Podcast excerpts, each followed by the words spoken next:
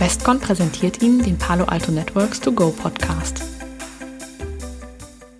Hallo und herzlich willkommen zu Palo Alto Networks To Go. Mein Name ist Maria Tillmann, ich bin Field Marketing Managerin bei Westcon und ich darf heute meinen Kollegen Thomas Pollock zum Thema IoT interviewen. Hallo Thomas. Ja, hallo. Viele Zuhörer werden dich wahrscheinlich noch aus der ersten Staffel Palo Alto Networks to Go kennen, in der du uns ja bereits bei einigen Episoden unterstützt hast. Aber vielleicht kannst du dich trotzdem noch mal kurz vorstellen und erzählen, was du bei Westcon machst. Ja, klar, gerne, kann ich machen. Ich bin Thomas Pollock. Ich bin bei der Westcon als Pre-Sales Engineer angestellt und habe quasi den Aufgabenbereich, mich technisch um den Hersteller Palo Alto Networks zu kümmern.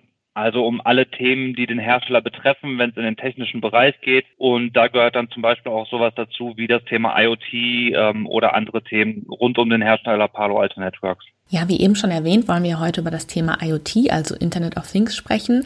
Erklär uns doch mal bitte, worum es bei IoT überhaupt geht und was mit dem Begriff gemeint ist.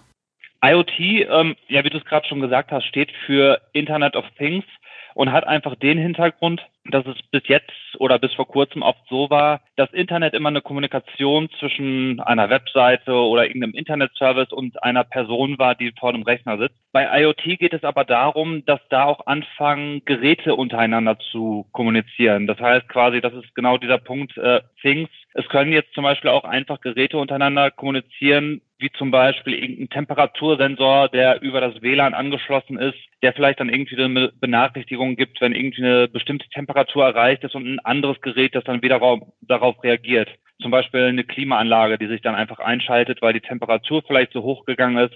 Und so gibt es halt mittlerweile viele verschiedene Geräte, die miteinander kommunizieren, wo vielleicht auch gar keine Interaktion eines Menschen mehr mit dabei ist, die aber dann trotzdem natürlich äh, bei uns im Netzwerk sind und auch für Kommunikation sorgen. Mhm. Welche Risiken können denn durch solche IoT-Geräte im Netzwerk entstehen? Die Risiken, die da zu finden sind, äh, kommen einfach daher, dass es natürlich extrem viel verschiedene Sachen gibt, also wie gesagt, äh, wir haben zum Beispiel die Temperatursensoren, es können irgendwelche WLAN-Kameras sein. Ähm, auch im Smart Home haben wir natürlich extrem viel unterschiedliche Geräte, die mit unserem Netzwerk verbunden sind. Äh, beispielsweise vielleicht der Kaffeeautomat, der sich über eine App steuern lässt. Und das bringt dann die Gefahr mit sich, ähm, dass ich natürlich viele Geräte habe, die potenziell auch ähm, Angriffsstelle für Angreifer sein können. Und gerade da ist es im IoT-Bereich auch gar nicht mal so leicht, diese Lücken dann zu schließen, weil es nicht immer einfach ist, irgendwie Security-Updates auf diesen Geräten einzuspielen. IoT-Devices sind so gestrickt, dass ich da nicht einfach einen Agenten draufspielen kann, der jetzt irgendwie guckt, ob da ein Schadcode draufläuft. Ich kann da jetzt keine Endpoint Protection installieren. Oder auch wenn es vielleicht irgendwelche Sicherheitslücken in der Anwendung gibt, die auf diesen Geräten läuft, sind die auch nicht so schnell gepatcht, wie es vielleicht bei einem normalen äh, Windows-Rechner oder sonstigen System ist, die wir bei uns aus dem Netzwerk kennen.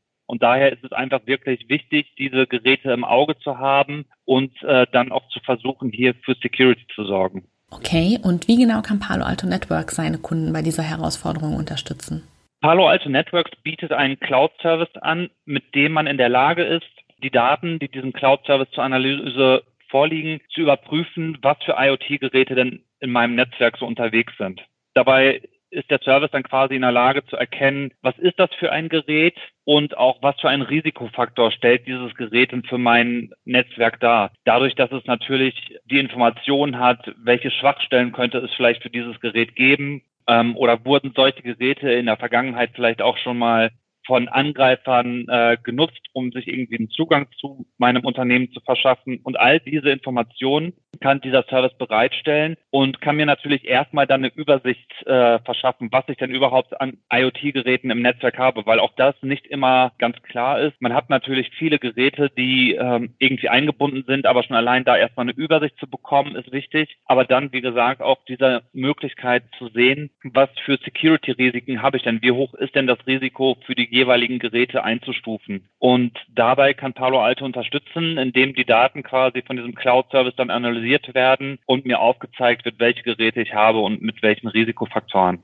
Okay, aber wie genau bekommt Palo Alto Networks denn eigentlich die Daten, um die IoT-Devices zu identifizieren? Die Daten, die dafür genutzt werden, ähm, die kommen von der Next Generation Firewall von Palo Alto Networks und werden dann quasi über die Firewall in einen Datenspeicher in der Cloud, in den Cortex Data Lake geschrieben.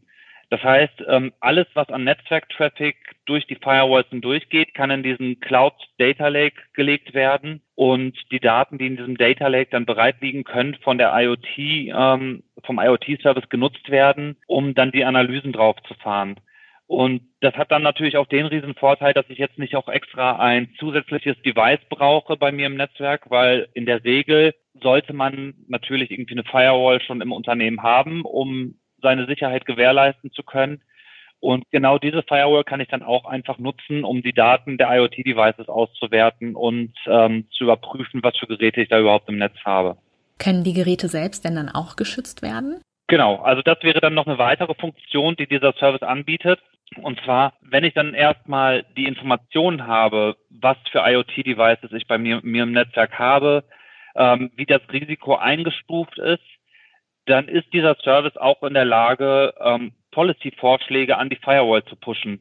Das heißt, das System bekommt eine Information, welche Policies für diese IoT-Geräte vorgeschlagen werden, damit die Angriffsfläche, soweit es geht, minimiert wird. Alles an Kommunikation, was vielleicht für dieses Device unnötig ist, kann dann quasi ausgegrenzt werden.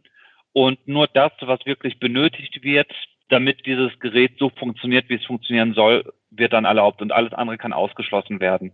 Und das ist auch ein ganz wichtiger Punkt, dass man auf sowas achtet, weil, wie gesagt, gerade die Gefahr, die so von IoT-Devices ausgeht, ist nicht zu unterschätzen. Es gab als Beispiel vielleicht einmal in den äh, USA gab es ein Casino, das gehackt wurde, in dem sich Angreifer auf, äh, über ein Aquarium eingehackt haben.